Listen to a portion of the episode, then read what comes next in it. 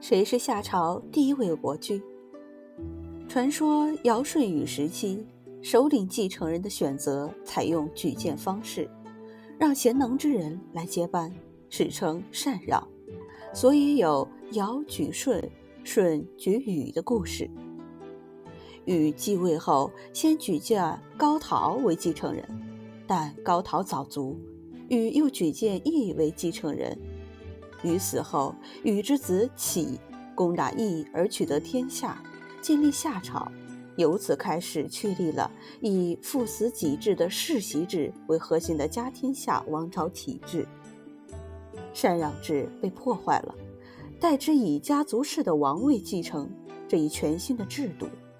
因此，有些学者把夏朝的建立算在启的头上，称为夏启建国。